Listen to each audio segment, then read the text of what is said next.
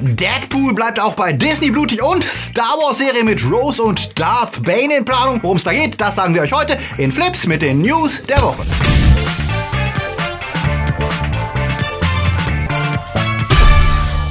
Die Themen der Woche. Captain Marvel spielt auf Risiko. Oscar-Nacht live. SpongeBob kommt wieder. Abschied von Marvel-Heldin. Netflix kickt letzte Marvel-Shows. Panik im Escape Room. Und was wird eigentlich aus Anthem? Flips wird im Februar unterstützt von unseren Flips Guardians. Kati Uzumaki, Toni Barth, Sterntor 1, Derby, Christi, Altair und wir, Dominik Richter, Silko Pillasch, Luca Kamens, Sepp Kerschbaumer, Akoya, Anja Scholz, Onno Treibholz, Daniel Schuh, Marc-André Schreiber, JFK Faker, der Dwarslöper und T-Unit CB. Ein großer Dank geht auch an unsere Flips Junior Guardians. Vielen Dank für euren Support. Wenn ihr auch unter der Woche keine Flips News verpassen wollt, dann folgt uns auch auf Twitter, Facebook oder Instagram. Heute ist Oscar-Nacht und ich muss zugeben, ich war selten weniger gehypt als in diesem Jahr. Nach all dem Hin und Her um die Moderation, der Entscheidung tatsächlich ohne Moderation auszukommen und dann der Schnapsidee, wichtige Preise wie beste Kamera und Schnitt nur in der Werbepause zu vergeben, die dann nach heftigem Protest wieder zurückgenommen wurde, plus den wohl langweiligsten Nominierungen seit Jahren. Der einzige Film, der wie ich finde wirklich gewinnen musste, ist Spider-Man in New Universe bzw. Into the Spider-Verse, weil er einfach Meilen vor allen anderen Animationsfilmen dieses Jahres liegt.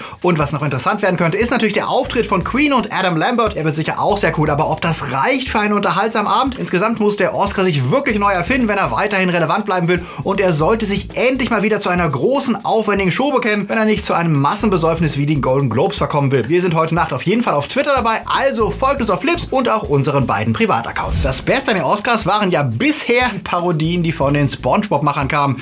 Der Franchise um den kleinen Schwammkopf hatte im letzten Jahr ja den Verlust seines Schöpfers Hillenburg zu verkraften, doch das bedeutet natürlich noch lange nicht das Ende für SpongeBob, Patrick und Thaddeus. Neben einem Special auf Nickelodeon, das Best Year Ever heißen soll, soll 2020 auch das nächste große Leinwandabenteuer wieder von den Abenteuern aus Bikini Bottom erzählen. Wie die Los Angeles Times berichtet, soll der Film It's a Wonderful Sponge heißen, was eine Anspielung auf den Weihnachtsklassiker ist, das Leben nicht schön sein dürfte. Und vielleicht erleben wir ja dort, wie die Welt aussehe, wenn es SpongeBob nie gegeben hätte. Habt ihr Lust auf mehr SpongeBob? Sagt es uns. Captain Marvel rüstet sich für ihren großen Auftritt vor Endgame und Experten fragen sich, ob die Marketingstrategie von Marvel aufgehen wird, die gezielt Brie Larson in Frauenmagazinen den emanzipatorischen Wert von Captain Marvel betonen lässt. Für Black Panther hat eine ähnliche Strategie bezogen auf Schwarze ja blendend funktioniert und den Film zu einem kulturellen Meilenstein werden lassen. Doch wie Episode 8 gezeigt hat, ist es ein schmaler Grad zwischen Mainstream-Akzeptanz und neuen Zielgruppen und dem Verschrecken der alten Fans. Und auch wenn viele Aussagen von Brie Larson aus dem Zusammenhang gerissen wurden, besteht ein Risiko, dass es einen Backlash geben könnte. Auf der anderen Seite ist Marvel bisher deutlich smarter und subtiler als Lucasfilm gewesen und hat das Storytelling immer vor eine politische Agenda gesetzt. Und sie haben das Glück,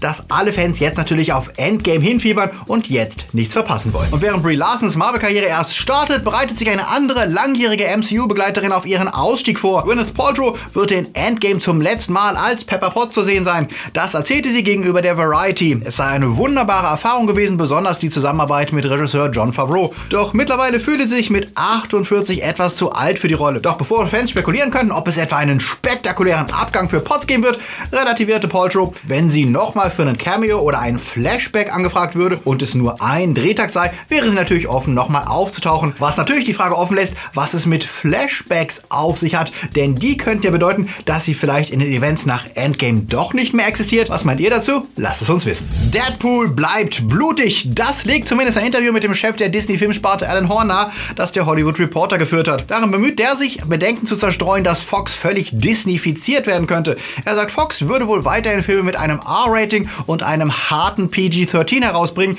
die Disney nie veröffentlichen würde unter dem eigenen Banner. Ein hartes PG-13 heißt, es darf auch schon mal Fuck gesagt werden. Bei Disney erwarten die Leute, dass alles jugendfrei ist, dass nicht geraucht und dass auch nicht geflucht wird. Großartige Filme wie der Oscar-Gewinner Argo oder der Mega-Erfolg Bohemian Rhapsody wären unter dem Disney-Banner einfach nicht machbar gewesen, sagt Horn. Genauso wenig wie die Kingsman-Reihe. Fox würde als Marke also weiterhin sein Profil behalten und Disney so ermöglichen, erwachsenere Filme zu drehen, die sie selbst nicht herausbringen würden. Zu Deadpool meinte Horn, es gibt eine spezielle Fanbase für R-rated Deadpool-Filme und wir können uns vorstellen, die auch weiterhin zu produzieren. Fox könnte so der Ersatz werden für das Touchstone-Label, das Disney in den 80er Jahren benutzte, um Filme wie Good Morning Vietnam oder Ruthless People zu veröffentlichen. Filme, die zu krass waren für Disney selbst, die aber trotzdem große Erfolge wurden. Auch im TV fährt Disney ja zweigleisig. Während bei Disney Plus wohl eher die braveren MCU und Star Wars Serien zu sehen sein werden, werden sie bei Hulu auch riskantere Marvel Serien zeigen, die sich eher an ein älteres Publikum wenden. Und wir sollten nicht vergessen, dass Disney unter der eigenen Marke zu einmal Familienunterhaltung herausgebracht hat, aber dass sie auch für den Großteil von Tarantinos und Robert Rodriguez Filme der 90er verantwortlich sind, sowie für die Scream und die Scary Movie Filme. Denn damals gehörten Miramax und Dimension ebenfalls Disney. Wenn sie das mit Fox ebenso handhaben, dann könnte es ja ein gutes Zeichen sein, dass wir auch zukünftig etwas anderes als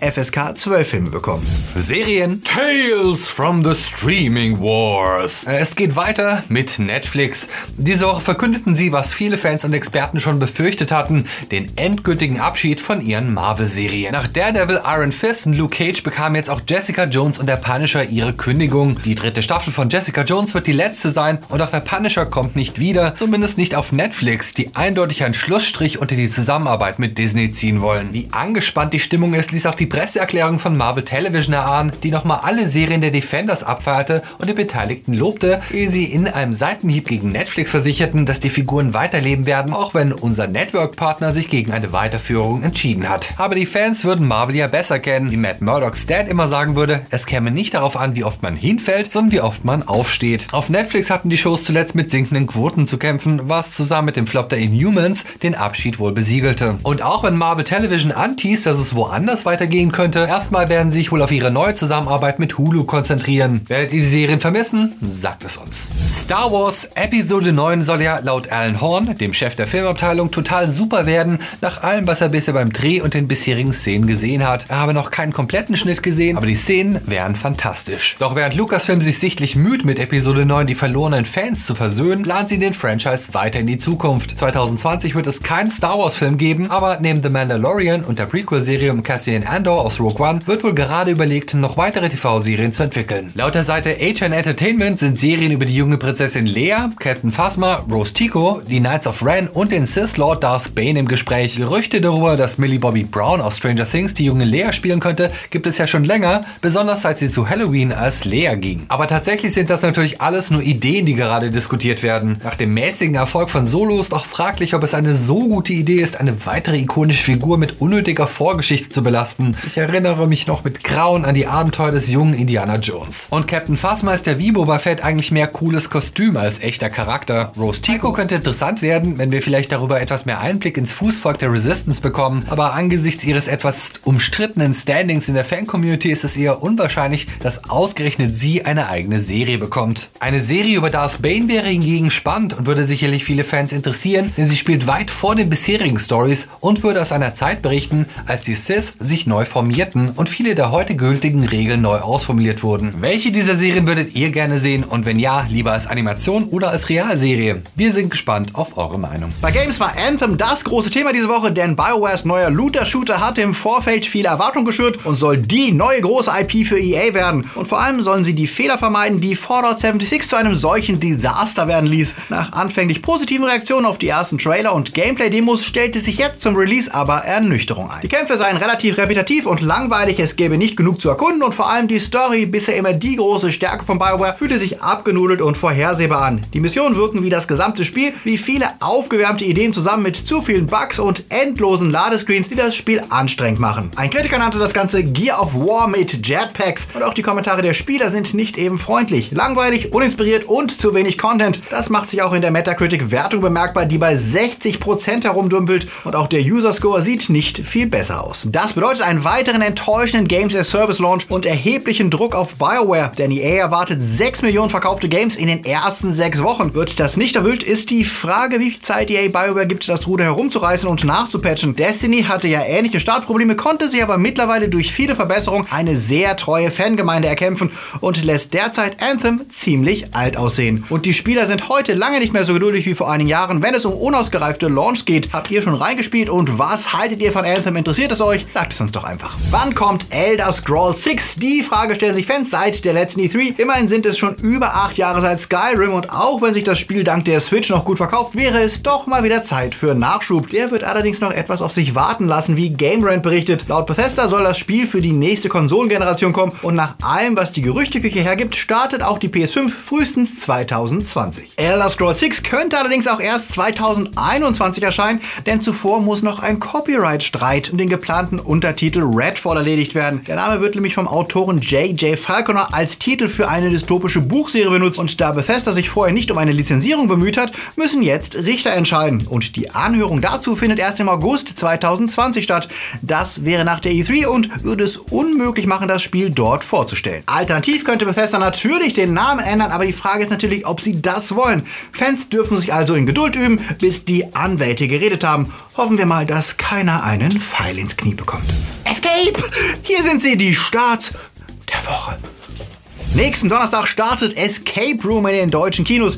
Darin wird eine anscheinend zufällige Gruppe von Leuten in einen Escape Room eingeladen, der sich dann als ganz reale mörderische Bedrohung entpuppt. Wir durften den Film schon vor einigen Wochen in Madrid sehen und hatten unseren Spaß an den fantasievollen Todesfallen und erstaunlich sympathischen Figuren, die all ihre Cleverness zusammennehmen müssen, als es plötzlich wirklich ernst wird. Und wir bekamen einen ganz realen Eindruck davon, wie sich die Figuren im Film fühlten, denn Sony hatte extra einen ganz eigenen Escape Room in Madrid für uns gebaut, inspiriert von Szenen des Films. Und wenn ihr jetzt denkt, das war einfach dort durchzukommen, schaut euch unser Video von Freitag an. Dort seht ihr, was für Aufgaben wir lösen mussten, ob wir es geschafft haben und warum man beim Anschauen von Escape Room wirklich gut aufpassen sollte. Aber ich habe gerade einen Tipp gefunden. Das könnte uns vielleicht helfen, hier rauszukommen. Als uns gesagt wurde, wir würden einen Escape Room betreten, der genauso ist wie im Film, dachten wir, ha, wie denn bei sich verkleinernden Räumen? Aber genau das haben sie gebaut. Was zum Geier, die Wand bewegt sich. Ah! Hurry up! Hurry up, look for the key! The Hate You Give ist der Film zur Black Lives Matter Diskussion, denn er zeigt exemplarisch, wie ein junger Schwarzer bei einer Routinekontrolle von einem Polizisten erschossen wird. Eine Freundin von ihm, die das Ganze miterlebt, fängt an, sich politisch zu engagieren und muss sich dann entscheiden, was sie bereit ist, für diesen Protest zu opfern. Ein sehr spannender, viel zu aktueller Film, der zwar viele Young Adult Klischees bedient, aber dennoch grundsätzliche Probleme des systemimmanenten Rassismus aufgreift. Wir haben den Film schon vor einigen Monaten gesehen und fanden ihn sehr, sehr sehenswert, weil er die Geschichte mal konsequent aus schwarzer Sicht erzählt und im Gegensatz zu Filmen wie Green Book kein Wohlfühlkino für weiße Schuldkomplexe bietet. Das sah auch die Kritik so, die im Schnitt 8 Punkte gibt. Wir schließen uns da mal an für The Hate You Give. Hard Powder heißt im Original Cold Pursuit und zeigt Liam Neeson in gewohnter Racherolle, nur dass die Story diesmal deutlich humorvoller erzählt wird. Das Ganze ist das Remake des skandinavischen Films Einer nach dem anderen, in dem ein Schneeflugfahrer sich mit Gangstern anlegt. Das ist solide, aber nicht überraschend und liefert das, was Liam Neeson-Fans erwarten. Das reicht bei der Kritik für solide 6 Punkte für Hard Powder. Wenn ihr mit uns heute Abend die Oscars erleben wollt, dann vergesst nicht, uns auf unserem Twitter-Kanal zu folgen, dem Flips Twitter und natürlich unseren beiden Privatkanälen. Und natürlich gibt es die komplette Gewinnerliste auch auf unseren Social-Media-Kanälen. Genau, und falls ihr eure Namen in Flips lesen wollt und euch unsere Videos gefallen, denkt mal drüber nach, ob ihr uns nicht auf Patreon supporten wollt und Mitglied der Flipsy Hippo Wombat Gang werden wollt, die obendran noch Goodies und Livestream-Zugang bekommt. Oder lasst uns auch ein unverbindlich und einmaliges Trinkgeld da. Mit PayPal geht das ganz einfach. Die Links sind dazu unten in der Beschreibung. Denjenigen, die uns schon supporten, auf jeden Fall großen Dank. Den Flips Guardians, Junior Guardians und den hier präsentierten Time Lords. Danke aber natürlich auch an unsere lieben Patronus und Padawans, denn sie helfen mit, dass ihr alle weiter Flips gucken könnt. Wir freuen uns, wenn ihr nachher mit bei den Oscars mittwittert. Ansonsten wünschen wir euch noch einen wundervollen Sonntag und eine schöne Restwoche. Denkt dran, seid nett zu anderen, auch wenn sie andere Dinge mögen als ihr selbst. Bis zum nächsten Mal. Läuft.